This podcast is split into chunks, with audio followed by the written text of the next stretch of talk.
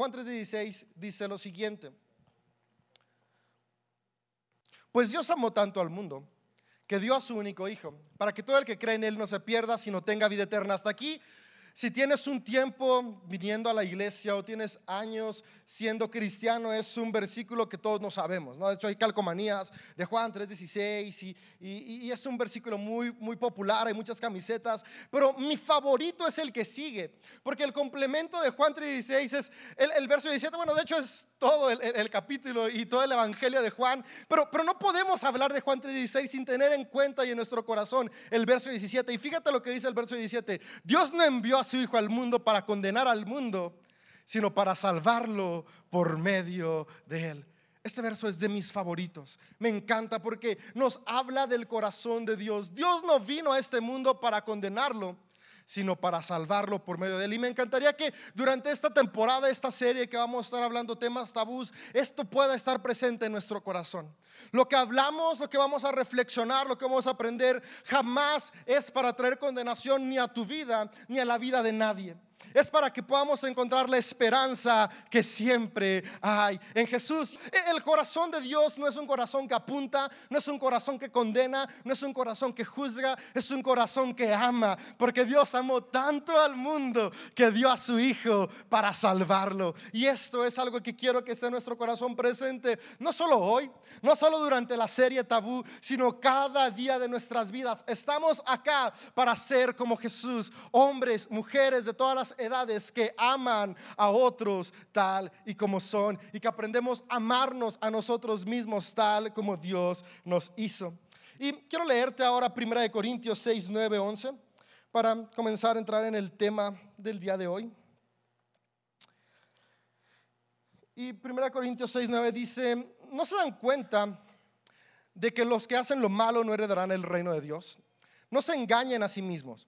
Los que se entregan al pecado sexual o rinden culto a ídolos o cometen adulterio o son prostitutos o practican la homosexualidad o son ladrones o ávaros o borrachos o insultan o estafan a la gente, ninguno de estos heredará el reino de Dios. Algunos de ustedes antes eran así pero fueron limpiados, fueron hechos santos, fueron hechos justos ante Dios al invocar el nombre del Señor Jesucristo y por el Espíritu de nuestro Dios. Quiero que leamos una vez más esto. Algunos de ustedes antes eran así, pero fueron limpiados, fueron hechos santos, fueron, ya me le movieron. El 11, por favor.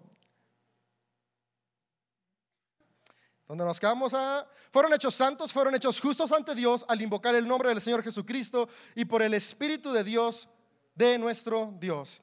Que no oramos, Dios, gracias por esta oportunidad que nos va a estar juntos. Gracias porque vamos a poder tomar unos minutos para poder explorar principios prácticos que tú tienes para nuestro día a día. Pido que hoy tu Espíritu Santo pueda hablar a nuestros corazones, a nuestras vidas y podamos salir de este lugar inspirados, retados y animados a alcanzar el propósito que tú tienes para cada uno de nosotros. Que hoy podamos salir de este lugar con esperanza, con gracia y con expectativa en nuestros corazones. En el nombre de Jesús juntos decimos amén. Pues sí, el día de hoy el tema es sexualidad. Y, tal vez ahora digas, sexualidad. Sí, hoy, hoy, tenemos una predicación clasificación C. Bueno, no, yo creo que es, creo que es clasificación B15, ¿no? O sea, es para mayores de 18 años, pero eh, creo que es B15, es una predicación que, que, que va a hablar a, a, algo que todos experimentamos, ¿sabes? La sexualidad es uno de los temas tabús, no solamente en la iglesia, sino en la sociedad en general. Escuchas por ahí la palabra sexo, es como, ¿qué dijiste? ¿No? Eh, estás en la mesa y de repente te dijo, oye, tengo una boda de sexo. Cállate. Y, y, no me preguntes eso enfrente de tus hermanos o de tu mamá. Y, y es un tema tabú en general.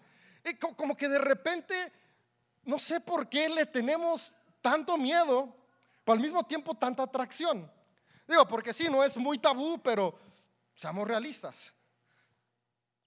No es algo del que quieras correr o huir o si estás casado, dejar de practicar. Y silencio en la sala. Y quiero comenzar hablándote de sexualidad poniéndote en el marco correcto. La sexualidad no es mala. La sexualidad es algo que Dios creó y todo lo que Dios hace es bueno. Y yo quiero comenzar con eso, ¿no? que, que hoy podamos cambiar nuestra mente. El sexo no es malo, el sexo es bueno. Desafortunadamente, la manera en la cual se practica o se lleva a cabo algunas veces se ha desviado y eso lo vuelve malo. Pero no es malo. El hecho de que no se utilice conforme a su diseño original no quiere decir que no funcione o que no sea bueno. Dios lo creó y Dios lo hizo con el propósito no solamente de que tú y yo pudiéramos procrearnos y estar acá, porque es gracias al sexo que hoy estás aquí. Sí. Digo, a excepción que alguien haya aparecido de repente de la nada, levante la mano para estudiarlo y llevarlo a un laboratorio y nos expliquen cómo es que está acá, pero fuera de todos los demás estamos acá por la sexualidad. No hay otra manera. Y, desde ahí deberíamos comenzar a verlo como algo natural, algo bueno, no algo que está fuera de sitio. Porque Dios lo puso con dos propósitos en esta tierra. Lo puso con el propósito de que pudiéramos seguirnos procreando, reproduciendo. De hecho, Dios le dio el mandato a Adán y a Eva. Básicamente les dijo, dijo, multiplíquense, es, vayan y diviértanse mis hijos. Sí. Vayan y tengan hijos y hijas. Vayan y, practiquen y disfruten del regalo de la sexualidad que yo les he dado. Pero, sin embargo, dice la escritura que el hombre, desde Génesis podemos ver, nuestro pastor nos habló la semana pasada en, Pecados Capitales, toma las, tiene, tiene libre albedrío y toma la decisión de tomar lo que Dios le da y utilizarlo de acuerdo al diseño que Dios hizo o utilizarlo de acuerdo a la perspectiva, voluntad y deseos propios. Y creo que el sexo donde se ha perdido es cuando olvidamos para qué Dios lo hizo y comenzamos a utilizarlo para satisfacer nuestros propios deseos pecaminosos. Pero hoy yo creo que vamos a poder encontrar y reflexionar sobre principios que Dios tiene para nosotros y espero que hoy podamos romper el tabú y podamos comenzar a verlo como Dios lo ve. Y hoy yo espero que también como papás podamos salir de este lugar inspirados y retados a poder explicar y tener y ayudar a que nuestros hijos tengan una sexualidad sana. Yo creo que si como padres y madres asumimos la responsabilidad de cuidar la sexualidad de nuestros hijos, va a haber aún mejores generaciones. Tus hijos necesitan que tú les hables, no que tú te escondas y escondas el tema. Si no les hablas tú, les va a hablar su amigo en la escuela les va a hablar su hermano grande, su tío, otra persona que no eres tú con una perspectiva seguramente muy torcida y muy dañada. Así que yo quiero animarte a que hoy podamos romper la sexualidad como tabú y estemos dispuestos a conocerla como Dios la creó y poder compartirla y enseñarla, vivirla conforme a los parámetros que Dios tiene. Híjole, creo que hace mucho que no sudaba tanto como hoy. ¿Sabes? Dios diseñó nuestra sexualidad y, la sexualidad que Dios diseñó es tan buena que la Biblia tiene incluso un libro completo enfocado únicamente en la sexualidad. Y, la sexualidad no como biología, sino la sexualidad como actividad en la cual los seres humanos podemos encontrar placer. Y, y quieres saber cuál es este libro? Este libro es el Cantar de los Cantares. Cantar de los Cantares, el único propósito que tiene es hablar de lo bueno que Dios hizo de la sexualidad en los seres humanos. Te animo a que lo leas. De hecho, en la cultura hebrea tradicional, Cantar de los Cantares no lo pueden leer los que son menores de 16 años. Y es como de, ah, por el contenido, ¿no? Nosotros ya leemos una traducción y nuestras traducciones, aunque sí ah, tienen ahí algún contenido, algo explícito, ah, no, no son tan intensas como, como el escrito original hebreo. El escrito original hebreo es tan explícito, es tan sexual que en la cultura hebrea un joven, una persona menor de 16 años no puede leerla, puede leerla hasta que tiene esa edad. Así que yo creo que es el libro más leído por los menores de 16 años. lo más prohibido es lo que más buscamos, ¿no? A ver si empezamos a prohibir por ahí, no sé, proverbios también y algo para que todos lo lean y podamos aprender sabiduría. Pero es tan bueno y fue diseñado dentro de los parámetros de Dios que en la Biblia hay un libro completo que habla sobre la plenitud sexual dentro de los parámetros que Dios tiene para cada uno de nosotros. Entonces, yo, yo hoy quiero que comencemos nuestra plática recordando esto. La sexualidad es buena.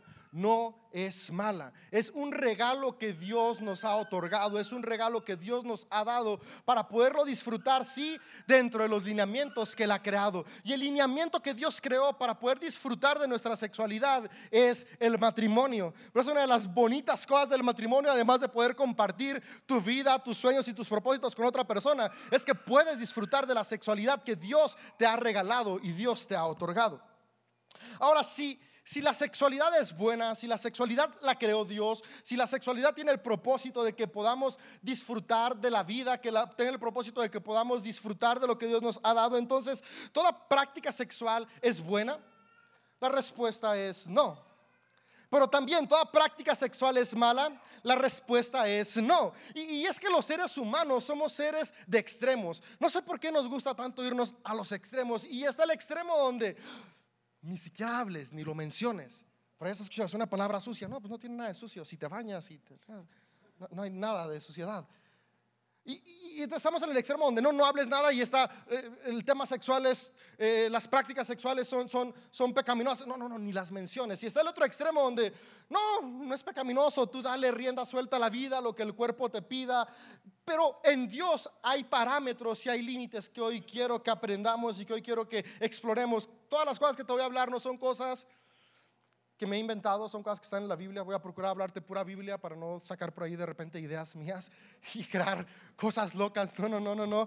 Y, quiero hablarte de esto y por eso empecé hablándote de lo bueno que es, pero recordar que no toda práctica sexual construye nuestro propósito. Y, en eso es algo que quiero enfocarme. Las prácticas sexuales que la Biblia nos las presenta como pecaminosas, son pecaminosas justamente por eso, porque destruyen nuestro propósito. Dios nos creó para ser hombres y mujeres que alcanzan y viven un propósito bueno, agradable y perfecto. Estamos en esta tierra para poder ser hombres y mujeres de éxito, hombres y mujeres que reflejan a Dios, hombres y mujeres que alcanzan metas y sueños. Y si hay algo que es real, es que los pecados sexuales son los principales destructores del propósito en la vida de las personas. Y creo que por eso Dios fue claro y nos enmarca los pecados sexuales que destruyen nuestro propósito. Sabes, yo, creo que la relación con Dios, la, la relación en la fe, conocer lo que Dios desea, lo que Dios ve con buenos ojos y malos ojos. No se trata de estar pensando, me va a llevar al cielo o me va a llevar al infierno, porque a veces pensamos tanto en la eternidad que nos olvidamos del presente. Y si algo tenemos seguro y algo podemos ver y tocar es nuestro presente. Y yo creo que todos los principios que Dios nos dejó, sí, nos llevan una eternidad con Él, pero por sobre todas las cosas nos permiten disfrutar un presente aquí y ahora. Y, y estos principios Dios los puso como límites y parámetros para que puedas disfrutar tú hoy y puedas alcanzar y cumplir tu propósito en esta tierra. Y, y, yo creo que cuando lo vemos con esos ojos, podemos llevar a cabo y practicar y vivir nuestra vida, no solamente en la sexualidad, sino en todas las áreas, dentro de los parámetros que Dios tiene, porque la meta ya no es una que va a llegar, todos esperamos en muchos años, digo, nadie espera llegar a la eternidad mañana, ¿o sí? Todos esperamos mañana seguir acá en esta tierra. Entonces cuando vemos que los parámetros y lineamientos que Dios nos dio son para hoy, podemos abrazarlos con expectativa porque nos damos cuenta que no solamente nos llevan una eternidad con Él, sino que nos dan un mejor mañana, un mejor futuro y un mejor presente mientras estamos aquí en esta tierra. Y comencé leyéndote 1 Corintios 6, porque en 1 Corintios 6 podemos encontrar los pecados sexuales que Dios ve. Y 1 Corintios 6 nos habla sobre los siguientes pecados sexuales. Y pecado sexual es lo siguiente. Toda práctica sexual que te desvía de tu propósito.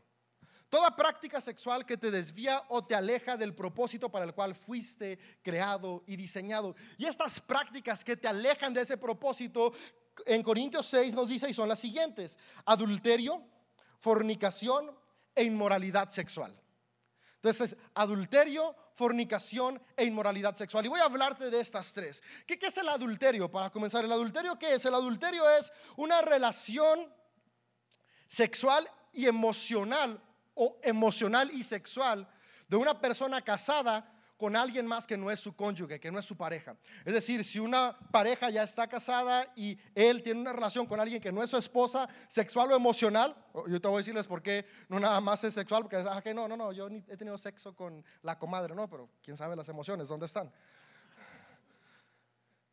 con otra persona que no es tu esposa o una esposa que tiene relaciones sexuales o emocionales con otro hombre que no es su esposo, eso es el adulterio. Y el adulterio Dios lo ve con ojos de no agrado. El adulterio no lo ve Dios con agrado, ¿sabes por qué? No porque quiera arruinarte la vida, no lo ve con agrado porque destruye tu propósito y el propósito de las personas que están a tu alrededor. Entonces, el, adulterio es cualquier relación sexual fuera del matrimonio en una pareja casada. Después, el, el otro pecado sexual o el otro práctica sexual que nos aleja de nuestro propósito es la fornicación. La fornicación es cualquier práctica sexual sin estar casados. Cualquier práctica sexual fuera del matrimonio. Es decir, aún no estás casado y hay prácticas sexuales, eso es fornicación y eso desvía tu propósito, eso desvía el rumbo de tu vida, eso desvía que alcances todo lo que Dios tiene para ti. Tal vez tú puedes decir, Dave, ya, ya me voy, yo ni estoy casado, por lo tanto no adultero. Y pues no, ni tampoco he tenido relaciones con nadie. Es más, ni siquiera me mandan mensajes, pues menos voy a tener relaciones, así que pues ya me voy. No, no, no, déjame te digo, hay, hay un pecado más, hay algo más que nos aleja de Dios y dice toda inmoralidad sexual. Y yo creo que aquí en la Biblia viene inmoralidad sexual porque si nos pusieran todas las prácticas que nos desvían de nuestro propósito respecto a la sexualidad, pues habría todo un libro que hablará solamente de qué prácticas nos desvían de nuestro propósito. Pero Toda práctica inmoral, yo quito algunas de las más comunes que están dentro de las prácticas inmorales sexuales. Todo acto sexual fuera del matrimonio, todo lo que sea sexual fuera del matrimonio entra dentro de la inmoralidad sexual. Por ejemplo, la masturbación. La masturbación es una de estas prácticas, la pornografía, pensamientos lujuriosos fuera del matrimonio. Y aquí entra esto del, del adulterio emocional que te dije. Cuando estaba Jesús en la tierra, les fue dicho, y, aquí cambia varios parámetros de, nuestra vida moral que podemos encontrar en la vida. Les fue dicho que si una persona tenía sexo con otra persona fuera del matrimonio, estaba adulterando. Pero ahora yo les digo, si tan solo con tu vista deseas a la mujer de tu prójimo, ya has adulterado. Y, y aplica también, si tan solo con tu vista deseas al hombre de tu prójimo, ya estás adulterando. Y es por eso que los pensamientos lujuriosos fuera del matrimonio forman parte de la inmoralidad sexual. Y, tú puedes decir, bueno, tengo pensamientos lujuriosos con una persona que está soltera, así que pues ahí no aplica, ¿no? No, no es la mujer de mi prójima, es la creación de Dios, es hija de Dios, e, e, le pertenece a Dios. Así que si tú tienes pensamientos lujuriosos sobre cualquier otra persona que no es tu esposa o esposo, estamos también dentro de este terreno de inmoralidad sexual manoseadas o en nuestra cultura las conocen, al menos en la mía, como fajes, fuera del matrimonio. Digo, dentro del matrimonio, porque también, ¿no? Ah, cuando trabajábamos con jóvenes era ok, Dave, pero pues no, o sea, no hay nada, nada más nos tocamos, no hubo relación sexual, entonces no hay problema, no hay pecado. No, no, no, no, no. Eh, tu cuerpo está siendo deshonrado, las manoseadas, fajes también entran dentro de la inmoralidad. Ahora, ¿por qué? Porque la verdad es que una cosa te lleva a otra. Tal vez llevas una temporada solamente con manoseadas, cuando menos acuerdes, va a haber algo más y después algo más. Y si no estás casado, tu propósito seguramente va a encontrar un tope, una pared, una montaña o un muro. Y Dios no desea eso. Dios quiere que puedas correr una autopista libre, alcanzar tu propósito. Sexting, eso es algo nuevo en nuestros días, ahora que están los teléfonos inteligentes. No, pues yo ni me manoseo, ni, ni veo porno, ni adultero ni fornico, pero me mando mensajes ah, con contenido sexual, con amigos, amigas, con mi novio, con mi novia. Con tu esposo o esposa no aplica, están casados. Es inmoralidad sexual fuera del matrimonio, cualquier cosa fuera del matrimonio. Entonces, sexting es algo nuevo. Fotografías sexuales, por de hecho ha habido muchos casos de, de, donde personas son expuestas porque le mandaron una foto eh, sexual a un amigo y de repente ese amigo ya no fue su amigo y la publicó con todos y... Ah, Ahí está, no son límites que te cuidan y cuidan a los que están cerca de ti. Y también, aunque estés casado, el sexing es muy peligroso, ¿no? Porque te hackean el teléfono, te lo roban, se te pierde. Y... Ah, pero ese ya es otro tema, ¿no? Ese lo hablamos en matrimonios. Em, eh, eh, viendo aquí en este mismo pasaje, relaciones homosexuales, lésbicas o bisexuales y cualquier depravación sexual, prácticas sexuales que desvían nuestro propósito. Ahora, ¿Por qué desviar nuestro propósito? Fíjate, por lo siguiente, porque todas estas prácticas nos llevan a tener consecuencias. Y las consecuencias siempre nos llevan a perder el propósito que Dios tiene para cada uno de nosotros. Me gusta como dice Corintios 6, 9 en la versión del mensaje. La versión del mensaje es una de mis versiones favoritas y, y nos permite ver de una manera un poco más clara esta cuestión de la sexualidad dentro de los parámetros que Dios tiene para nosotros. Y la versión del mensaje dice lo siguiente. Dice, cualquier persona que abusa de otro o de su sexualidad no podrá heredar el reino de los cielos. Y, esta parte me gusta porque al final de cuentas nos recuerda que el problema del ser humano es el abuso. Cuando abusamos de las cosas se vuelven malas. Incluso la misma agua. El agua es buena, el agua es necesaria. Si no tomas agua, tu cuerpo se descompensa. Pero también si tomas agua de más, si abusas del agua, tu cuerpo también se desequilibra y es malo para tu cuerpo. Literalmente lo oxidas. Igual, me gusta como la versión del mensaje dice que lo que Dios nos invita es no abusar de otros ni abusar de nuestra sexualidad. Y es que todos los pecados sexuales se centran en esto. Abusas de otros o abusas de tu sexualidad. Y cuando abusamos de las cosas, nos salimos del parámetro que Dios tiene para nosotros. Y algunas de las consecuencias de abusar son las siguientes, de nuestra sexualidad o de la sexualidad de otros. Primera de Corintios 6:16 nos dice que cuando tenemos un acto sexual, relaciones sexuales con otra persona, nos unimos y nos volvemos uno. Y, el problema del adulterio y de la fornicación y, del sexo fuera del matrimonio es que cada vez que tienes un acto sexual con una persona te estás uniendo a alguien.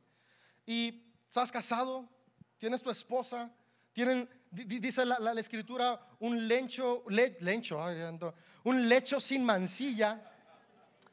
Lechón, ya tengo hambre también un lecho sin mancilla, es decir, sin que sea puro, que sea limpio. Y cuando alguno de los dos comete adulterio, va y lo que sucede es que se une a otra persona en lo espiritual y en lo emocional. Y después regresa a su casa y está con su esposa o con su esposo. Pero también aunque de manera física no está la persona con la que adulteró, de manera espiritual y emocional sí está ahí.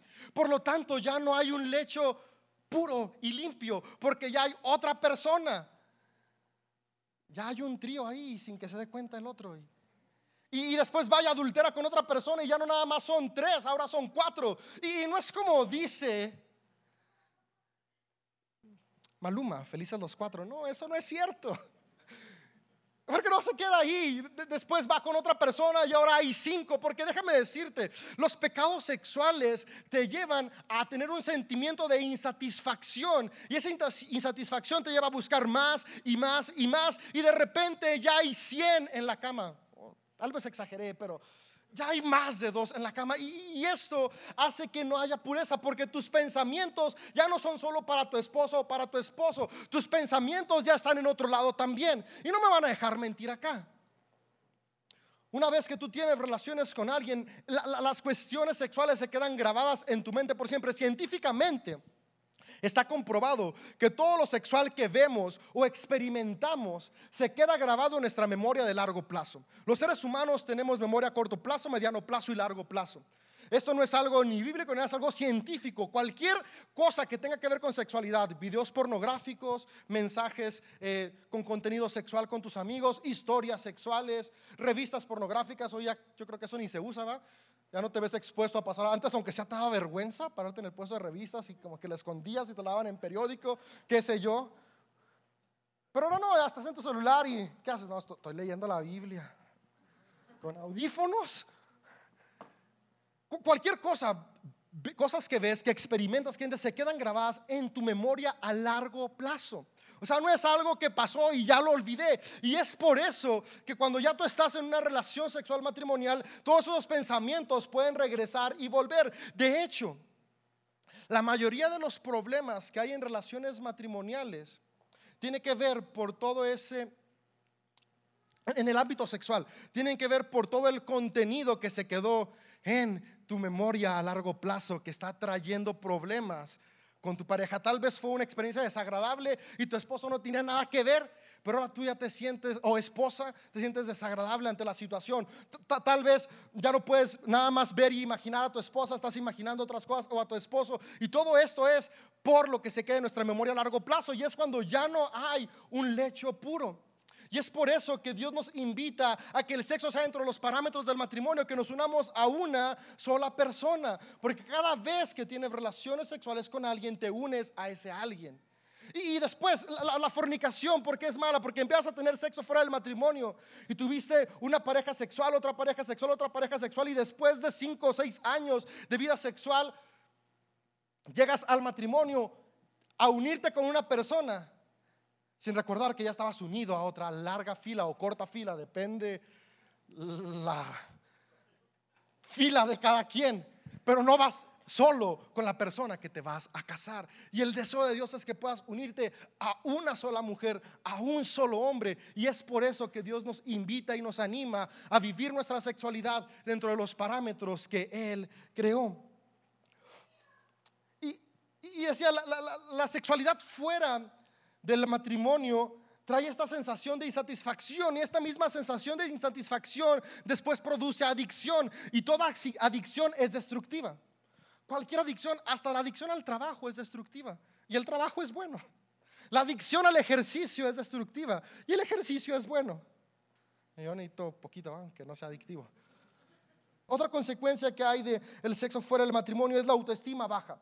Y esto no es algo que se me ocurre, es algo que igual está comprobado. Las personas que cometen adulterio, las que incluso tal vez no cometieron adulterio, pero su pareja cometió adulterio, se ven involucradas en una autoestima que baja. Y, aparentemente entre amigos, eh, especialmente esa cultura mexicana machista, tonta, como que entre más sexo tienes con diferentes mujeres, más macho eres. No, no, no.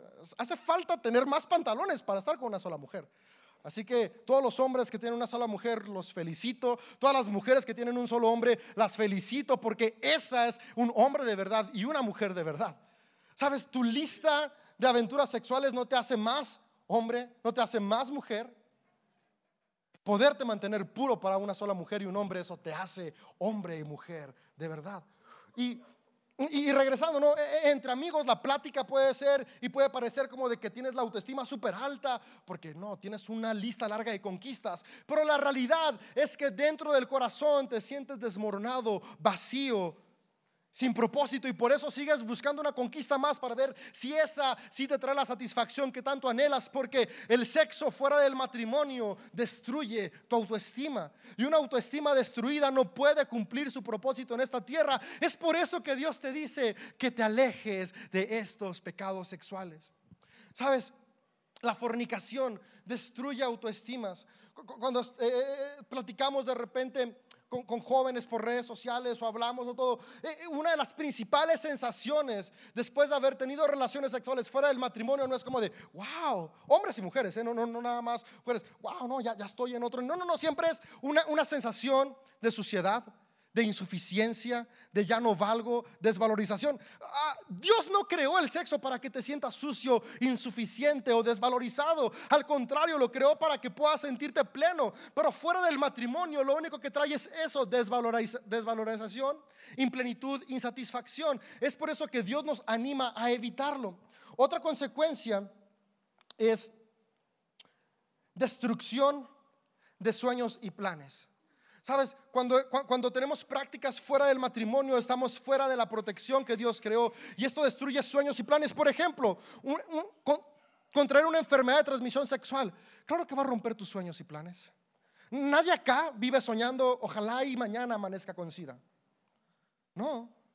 Nadie dice, mi sueño es contraer sífilis, y un montón de más. Ah, no me voy a poner aquí a escribírtelas. Busca en Google enfermedad de transmisión sexual y encuentras una gama súper grande y larga.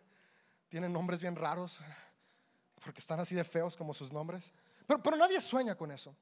Y, y una vida que tiene una enfermedad de transmisión sexual obviamente está truncada para alcanzar sus sueños y propósitos porque disminuyen disminuyen tu calidad de vida. Y Dios no quiere eso. Entonces, sexo fuera del matrimonio destruye tus sueños y planes porque puedes adquirir una enfermedad de transmisión sexual. No, sí, Dave, pero me cuido. No hay protección segura. Puedes leer en la parte de atrás de un preservativo, que es el único medio como para cuidarte, por así decirlo, y dice 99.9, es decir, hay un punto uno que te puede pasar. Desafortunadamente ese punto uno está destruyendo vidas de jóvenes, adolescentes, hombres y mujeres de todas las edades. ¿Cuál es la manera más segura Cuídate hasta el matrimonio y si estás casado, disfrútalo únicamente dentro del matrimonio. otra cosa que destruye planes y sueños, embarazos no deseados. Y, el embarazo no deseado no solamente destruye los sueños de la chica que se embaraza, porque a veces ah, los hombres son tan tontos e irresponsables y es como, te embarazaste, te embarazaste, no manches, o sea, le embarazaste, compadre, aunque seas responsable. Pero si te haces responsable, trunca tus sueños, porque ahora como hombre no puedes o seguir en la universidad o seguir trabajando. Y, esto especialmente porque un embarazo no deseado sucede eh, eh, eh, en los más jóvenes. Trunca tus sueños, trunca los sueños de ella porque ahora tiene que convertirse en mamá a una etapa que no estaba preparada para ser mamá. Y trunca los sueños a corto plazo de la criatura que está por nacer. Porque nace en un ambiente de tensión desde el principio. Sexo fuera del matrimonio destruye sueños. Un embarazo no deseado suena hasta feo. Embarazo no deseado. Todos los embarazos en esta tierra deberían ser deseados. Y, déjame decirte, si por ahí algún día tus papás te dijeron, hey, tú eres producto de un embarazo no deseado, o, tú sabes que al final de cuentas tus papás se casaron porque pues tenían que casarse porque ya venías tú en camino. Déjame te digo algo. Para Dios todos los hombres y mujeres son deseados. Para Dios ningún embarazo es un accidente. Tal vez tus papás se equivocaron, pero Dios no se equivocó y tú tienes propósito y destino en esta vida. Eres amado, apreciado y tienes algo expectante para ti porque Dios te ama y esta familia te ama. Pero destruyen sueños. Otra cosa que hace el sexo fuera del matrimonio, destruye familias. Destruye familias. El adulterio ¿Cuántas familias ha destruido por el divorcio que acarrea? Y, se destruye por completo. Los hijos no son los mismos después de un divorcio. Dios restaura, Dios sana así. Pero ¿para qué restaurar algo que puede mantenerse puro, bueno y alcanzar propósito? Destruye familias. ¿Cuántas familias se han destruido por causa de la fornicación? Padres que no se hablan con sus hijas, con sus hijos suegros que no pueden ver al yerno o a la nuera, hermanos que dejan de hablarse entre sí, familias que se destruyen. Dios no desea esto. Y, la lista de consecuencias puede seguirse extendiendo. Daño a tu cuerpo, daño a tus emociones. Y, y las consecuencias son muchas, pero podríamos resumirlas. Te alejan de tu propósito. Y el deseo de Dios es que tu sexualidad te acerque a tu propósito, no que te aleje de tu propósito. Y es por eso que lo llama pecaminoso, porque Dios te ama y quiere cuidarte y protegerte. Pero hablé mucho de lo malo que pasa y, la verdad es que yo creo que la plataforma que tenemos acá arriba, el, el, regalo que tenemos de la predicación es para hablar esperanza. Y si todo esto es malo, todo esto es dañino, pero tú puedes decirme, y si ya estoy ahí, ¿qué, Dave? Porque está esta tensión, o sea, si el sexo es tan bueno, ¿por qué parece que todo al respecto es malo? O sea, empezaste hablándonos cinco minutos de que es bueno y después 20 minutos de que es súper malo. ¿Qué, ¿Qué, pues entonces? Es que es, es que es bueno dentro de los parámetros que Dios creó, porque Dios todas las cosas las hace buenas. Y, y yo quiero que te lleves en tu corazón dos principios. El primero, para poder disfrutar la sexualidad, tengo que disfrutarla dentro del marco del matrimonio. Si ya estás casado, disfrútala con tu pareja. Si aún no estás casado, disfruta de tu soltería, no te adelantes, llegará el momento en el cual podrás disfrutar de tu sexualidad. ¿Por qué? Porque fuera de los parámetros que Dios creó, vimos hay consecuencias que destruyen nuestro propósito. Y Dios sueña con ver propósitos cumplidos en esta casa. Pero el segundo punto que quiero llevarte es que Dios es un Padre bueno. Y, y si tal vez esta plática solamente te ha hecho pensar y recordar cómo pecados sexuales han ido destruyendo tu vida o destruyendo la vida de los que están a tu alrededor, quiero decirte que Dios es un Padre bueno. Y a Dios, aún el pecado más grande no lo asusta. A veces pensamos que nuestros pecados, y especialmente los sexuales, como, como vivimos en un mundo que lo sexual lo, hacen en lo secreto. Y es que sí, no es en la recámara, en lo secreto de la pareja, pero, pero, pero lo enterramos tanto que, que pensamos que cuando cometemos un pecado sexual, Dios también se esconde así de nosotros. Y, uno de los pecados más complicados de creer que Dios puede volvernos a aceptar es cuando cometemos pecados sexuales. Pero yo quiero decirte que Dios no se espanta de tus pecados sexuales, Dios no se espanta de tus pensamientos lujuriosos, Dios no se espanta de, las... Eh, atracciones o, preferencias diferentes que sientes. Dios no se asusta ni se enoja contigo. Dios no quiere castigarte. A veces pensamos que, que las consecuencias de nuestras decisiones son castigo de Dios. No, Dios jamás te castiga. Son consecuencias porque pues Tú tomaste una mala decisión, pero Dios no te la mandó, porque Dios es un Padre bueno y un Padre bueno no busca el sufrimiento de sus hijos. Dios te ama y yo hoy quiero decirte que si tú estás pensando o está tu corazón llenándose tal vez de alguna condenación por los pecados sexuales que hoy hablamos, yo quiero decirte que Dios lo que hace cuando ve tu pecado, sea sexual o no sexual, cualquier pecado que Él ve es que Él corre hacia ti con brazos de amor, lleno de gracia y lleno de perdón, porque Dios es un Padre bueno. Y es lo que hoy Dios quiere hacer contigo. Dios hoy quiere correr a ti, llenarte de su gracia, llenarte de su perdón, llenarte de su amor y poder reenderezar el propósito que Él tiene para ti. Y es que tal vez hoy tú puedes decir, sí, Dave, pero con razón, tengo tantos rollos, ¿no? Me uní a tres personas, a cuatro personas, ya adulteré, ya, ya, ya, estoy en fornicación, ya, ya, ya estoy en, masturbación, ya veo pornografía, eh, ya estoy en estos pecados, ¿qué hago? Hay algunos puntos prácticos que hoy yo quiero darte. Y el primer punto lo encontramos en mismo Corintios 6, 18 y es, huye. Hoy es un buen día para huir. Sabes, el pecado sexual no es algo que se controla, es algo de lo que tenemos que correr. Y, es que, seamos honestos, no somos capaces de controlarlo. Tú puedes decir, nada más tantito, no, ese nada más tantito no existe, no hay control. Pero ahí el que entendió se rió. Tú puedes decir, no va a pasar nada, a mí no me van a cachar, mi matrimonio no se va a destruir. Pero déjame decirte, tarde o temprano todas las cosas salen a la luz. La solución para poder vivir y comenzar a vivir hoy dentro de los parámetros que Dios tiene, si es que ya estamos en algún pecado sexual, el número uno es huye, corre. Primera de Corintios 6, 18 es lo que dice, huyan de los pecados sexuales. huye del pecado sexual. Y fíjate por qué ningún otro pecado afecta tanto el cuerpo como este. Porque la inmoralidad sexual es un pecado contra el propio cuerpo. Todo lo que acabamos de ver, las consecuencias que trae hacia tu cuerpo, hacia tu propósito, hacia tu destino, hacia tu futuro. Número uno que vamos a hacer hoy es huir. ¿Qué va a hacer mañana si te enfrentas a esto? Huir. E, en la historia de José podemos encontrar este ejemplo. Él estaba teniendo una tentación sexual, porque déjame decirte, no tentaciones todos vamos a tener.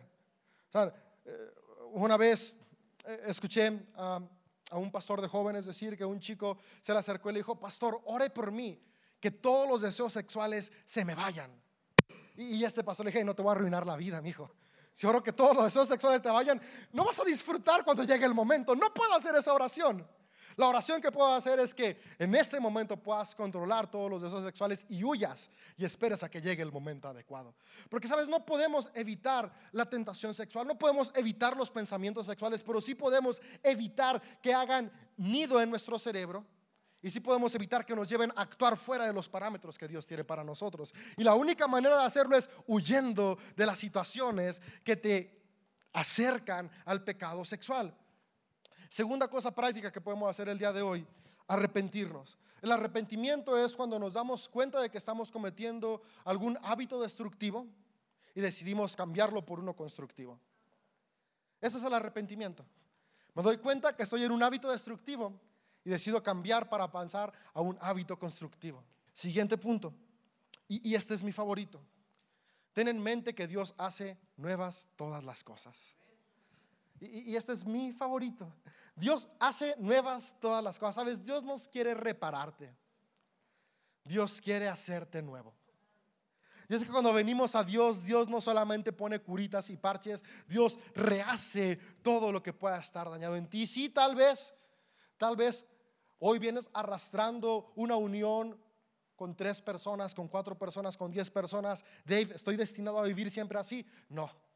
En la gracia de Dios, Dios hace nuevo todo. Yo, Dios puede hacerte una nueva criatura, una nueva persona. Y si estás casado, que nuevamente en tu cama solamente estén tú y tu esposa. Y si no estás casado aún, que esa lista se borre, porque Dios nuestros pecados los pone en lo más profundo de la mar. Y hoy podemos tener un nuevo comienzo, un nuevo inicio para alcanzar nuestro propósito en esta vida. Dios hace nuevas todas las cosas. Qué tan turbio fue tu pasado, eso a Dios no le interesa. Si tú hoy quieres, Él hoy puede hacer completamente nueva toda tu vida. Y, esto me encanta porque nos llena de esperanza.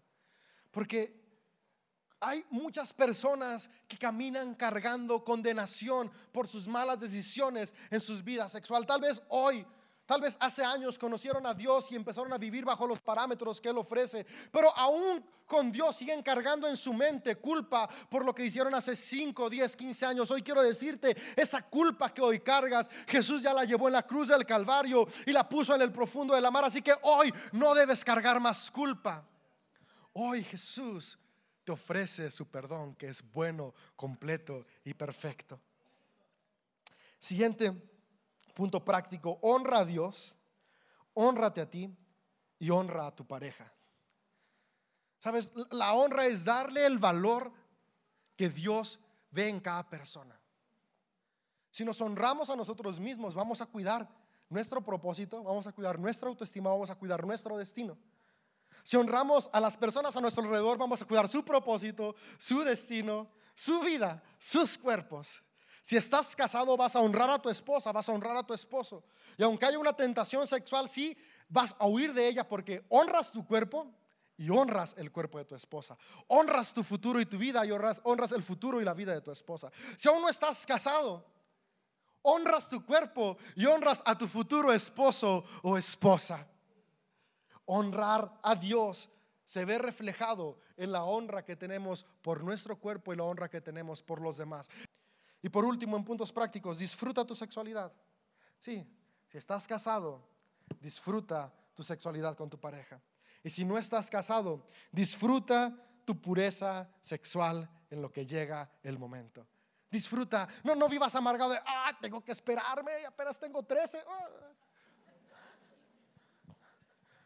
No, no, no, no, no, no. Disfruta tu soltería, disfruta tu pureza. Puedes hacer muchas cosas. De hecho, hay muchas cosas de las cuales te pierdes si comienzas antes.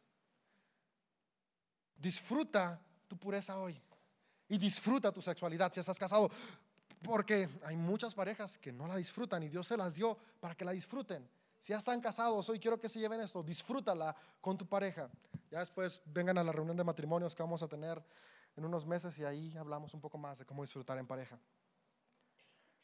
Disfruta tu soltería, disfruta tu matrimonio. Y, y hay algunas preguntas que hicieron durante esta temporada y, y me gustaría cerrar haciendo una extensión porque de repente algo que he notado es que como seres humanos tendemos a darle una condenación mayor a los pecados sexuales que a otros pecados. Y la mayoría de nosotros no tiene ningún inconveniente en estar sentado al lado de un mentiroso, de alguien que insulta. Me encanta cómo empezamos leyendo Corintios 6 y dice, los que insultan a otros, ¿cuántos acá han insultado a alguien más? La verdad. Digo, yo soy el primero en levantar la mano, ¿no? Se me meten en el tráfico y el otro día me dio tanta pena. Se me metió alguien mal. Y, y es de esos días que tienes el peor día de tu vida, ¿no? Bueno, no, no era el peor de mi vida, estoy exagerando, soy medio exagerado, pero, pero era un día malo. Iba estresado, iba manejando y se me metió alguien. Y, no le dije fuerte, la verdad, ni siquiera le grité, pero con mis labios le dije una palabra que no voy a repetir acá, como un sinónimo de tonto. Y en eso que pasa alguien que viene aquí a ese dedo enfrente de mí y me leyó los labios, así como de, ¡ah! ¿Por qué, no? Y, y me sentí, me sentí mal, me sentí la siguiente vez que lo saludé, tal vez si está por acá va a saber quién es, no voy a decirles quién es, para que, pero él va a saber quién es porque me vio. Y lo saludé con pena, pero bueno, ese dos somos una iglesia auténtica y, todos somos pecadores, todos nos hemos equivocado en algún momento, pero por eso todos tenemos acceso a la gracia de Dios. Y, y voy con esto, porque no se te hace difícil estar sentado cerca de alguien que está batallando con mentiras, cerca de alguien que está batallando con cómo administra sus finanzas, cerca de alguien que, que, está batallando con, con distintos pecados, pero hay algunos que, que, creemos que son más graves y por eso comenzamos nuestra serie hablando de pecados capitales. No hay más graves y menos graves. A tu vida traen consecuencias diferentes, esa es otra historia.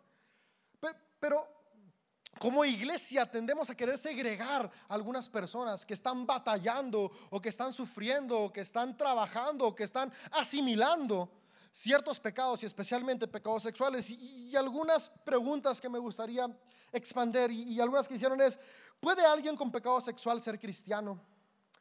Y la respuesta es, si ha confesado a Jesús como Señor y Salvador, por supuesto que sí. Ahora, déjame decirte, el hecho de ser creyente, el hecho de creer en Dios, no te exenta de las consecuencias que el pecado sexual atrae a tu vida.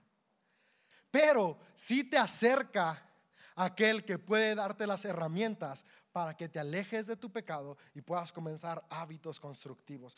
Pero eso es importante. Si alguien está batallando con un pecado sexual, no es desechado por Dios, por lo tanto tampoco es desechado de la iglesia. Si Dios ama a alguien con pecado sexual, como iglesia estamos llamados a amarlos. Sin embargo, el amor no es sinónimo de aprobación. Es algo que quiero dejar claro. Pero como iglesia, por decimos, amamos a todos. Así que si tú estás batallando con un pecado sexual, sí puedes ser cristiano, pero Dios te anima a que como cristiano comiences a seguir a Jesús y puedas cada día dar pasos para romper los hábitos que están destruyendo tu vida y la vida de los que te rodean. Y es que de la misma manera como batallamos con chismes, alguien acá tal vez no tiene problemas con adulterio, pero ¿qué tal el chisme? En los grupos de WhatsApp, ¿ya te fijaste? Tenemos que aprender a amar. Así que la siguiente pregunta que, que nos hicieron es, ¿puede alguien con pecado sexual ser parte de la iglesia local? La verdad es que no sé de otras iglesias locales, no puedo hablar por todos, pero en CDO sí, eres bienvenido tal y como eres. Pero de la misma manera que eres bienvenido tal y como eres, deseamos y nuestro deseo más grande es poderte inspirar a que cada día conozcas a Dios que te puede transformar y sacarte de la vida de hábitos destructivos. Pero claro que puedes venir. De hecho, deseamos que vengas, porque si no vienes, ¿cómo vas a conocer a Dios que es quien puede restaurar tu vida por completo? Otra pregunta que nos hicieron es, ¿Puede alguien de la comunidad LGBT ser parte de una iglesia local? Y, esto es, eh, nos hicieron las preguntas de, por qué tú lo pediste, porque la, comunidad LGBT, lesbianas, bisexuales, eh, gays, transgénero, eh, están dentro de, estos pecados que vimos, ¿no? De, en Corintios 6, pecados de inmoralidad sexual. Y, especialmente aquí, antes de continuar, quiero hacer un paréntesis, que nos están grabando y están oyendo, si, si alguien que nos está viendo eh, en algún video nos está oyendo, o alguien que está aquí, eh, tiene este tipo de preferencias, queremos decirte que en CDO te amamos, en CDO siempre eres bienvenido. Queremos decirte que Dios te ama y Dios tiene amor y gracia para tu vida y para ti hoy y siempre. Y, y enmarcando esto, quiero decir, responder la pregunta, en otras iglesias no sé si pueden asistir, pero en CDO, como dije hace un momento, claro que pueden venir. En CDO todos son bienvenidos. Ahora, otra pregunta que nos hicieron, ¿y qué sobre la ideología de género? Porque justamente eh, eh, esta cuestión sexual hoy en día está muy, muy constante en nuestro día a día e incluso en la escuela ahora se está tratando de enseñar esta ideología de género. ¿La ideología de género qué es? La ideología de género lo que quiere explicar o enseñar es que una persona nace siendo un ser asexual y decide en su momento qué quiere ser, si hombre o mujer. En CDO, la biología, todos queremos que nacemos o hombres o mujeres. Y, no estamos de acuerdo con la ideología sexual porque creemos que esto es un, un adoctrinamiento equivocado que destruye el propósito de niños y niñas. Pero en CDO tampoco somos personas que condenan, ¿se acuerdan? Jesús no vino a este mundo para condenar, sino para salvar. Somos personas que hablan un mensaje de esperanza y salvación. Así que, ¿cuál es nuestra postura en CDO ante la ideología de género? Construimos familias fuertes. Construimos familias fuertes. Sabes, no hay un mensaje más poderoso que traiga transformación que el mensaje de amor, compasión y ejemplo.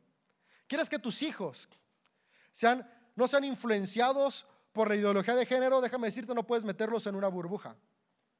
No puede, aunque en la escuela nos enseñe, van a escucharlo por otros lados. ¿Quieres que no sean influenciados por la ideología de género? Sea un hombre de verdad, sea una mujer de verdad. Ten un matrimonio ejemplar si no estás en un matrimonio por cualquier circunstancia, sea un papá soltero ejemplar, sea una mamá soltera ejemplar. Eso es lo que va a poner una ideología correcta en tus hijos sobre lo que es ser hombre y lo que es ser mujer.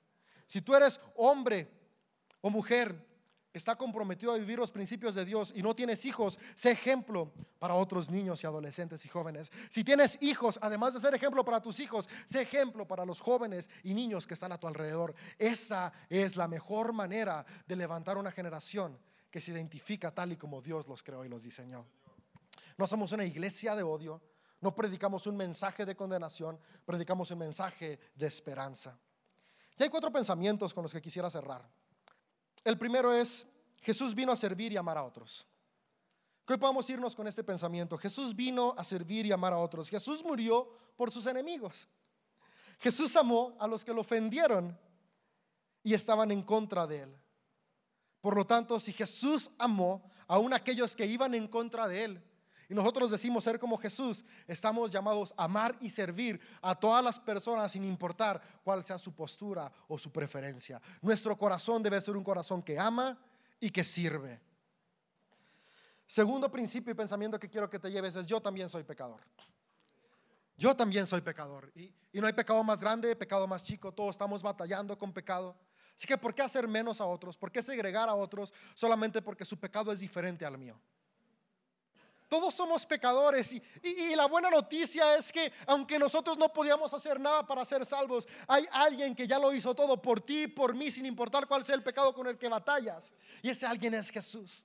Y en la gracia de Jesús todos tenemos espacio. Por lo tanto, si todos tenemos espacio en la gracia de Jesús, tú y yo tenemos que recordar, si Jesús me perdonó a mí, ¿quién soy yo para creer que no puede perdonar a ellos también?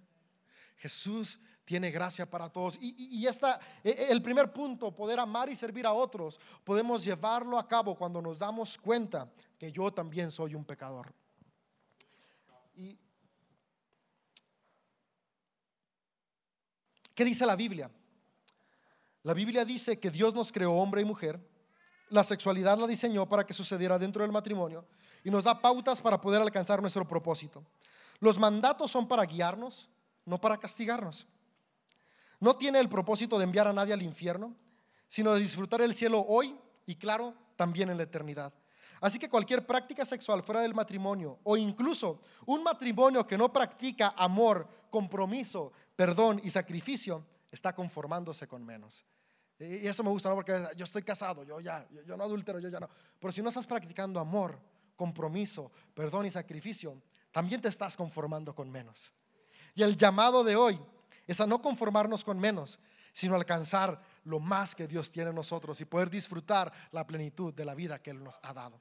Entonces la Biblia dice esto, Dios hizo hombre y mujer, nos hizo para alcanzar un destino.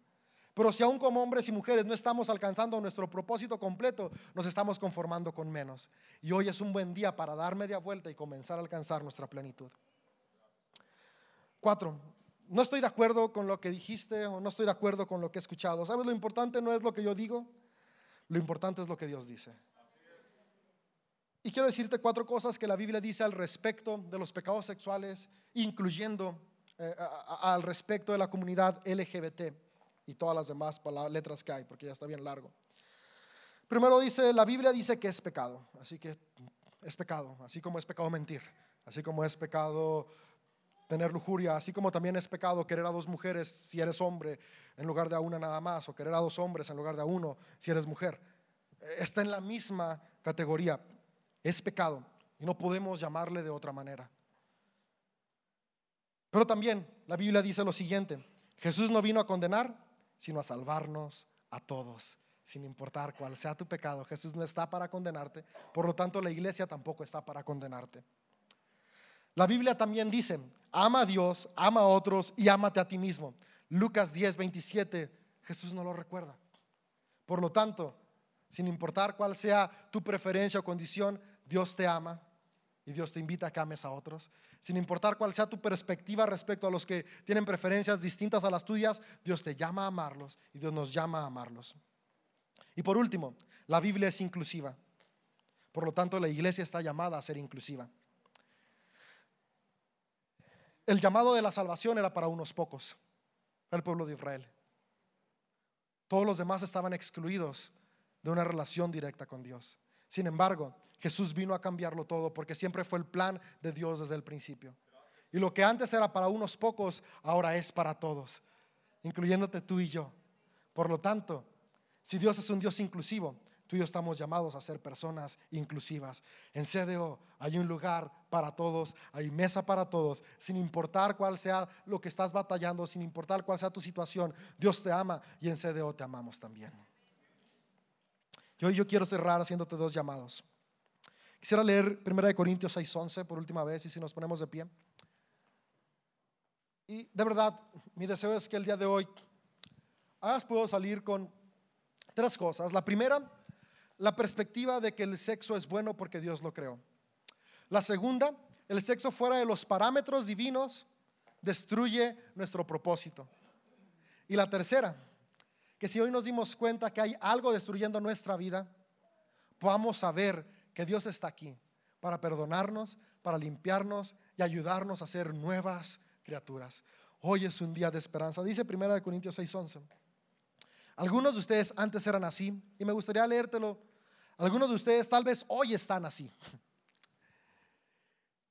Sin embargo, hoy pueden ser limpiados, ser hechos santos, ser hechos justos ante los ojos, ante Dios, al invocar el nombre del Señor Jesucristo. Hoy, sin importar en qué situación estemos, podemos ser hechos santos, podemos ser hechos justos, porque la aceptación no es por nuestras obras, es por la obra que Jesús ya hizo. La relación con Dios no es por nuestras obras, es por lo que Jesús ya hizo. Es por eso que hoy todos tenemos un lugar para ser perdonados y todos tenemos un lugar para ser amados.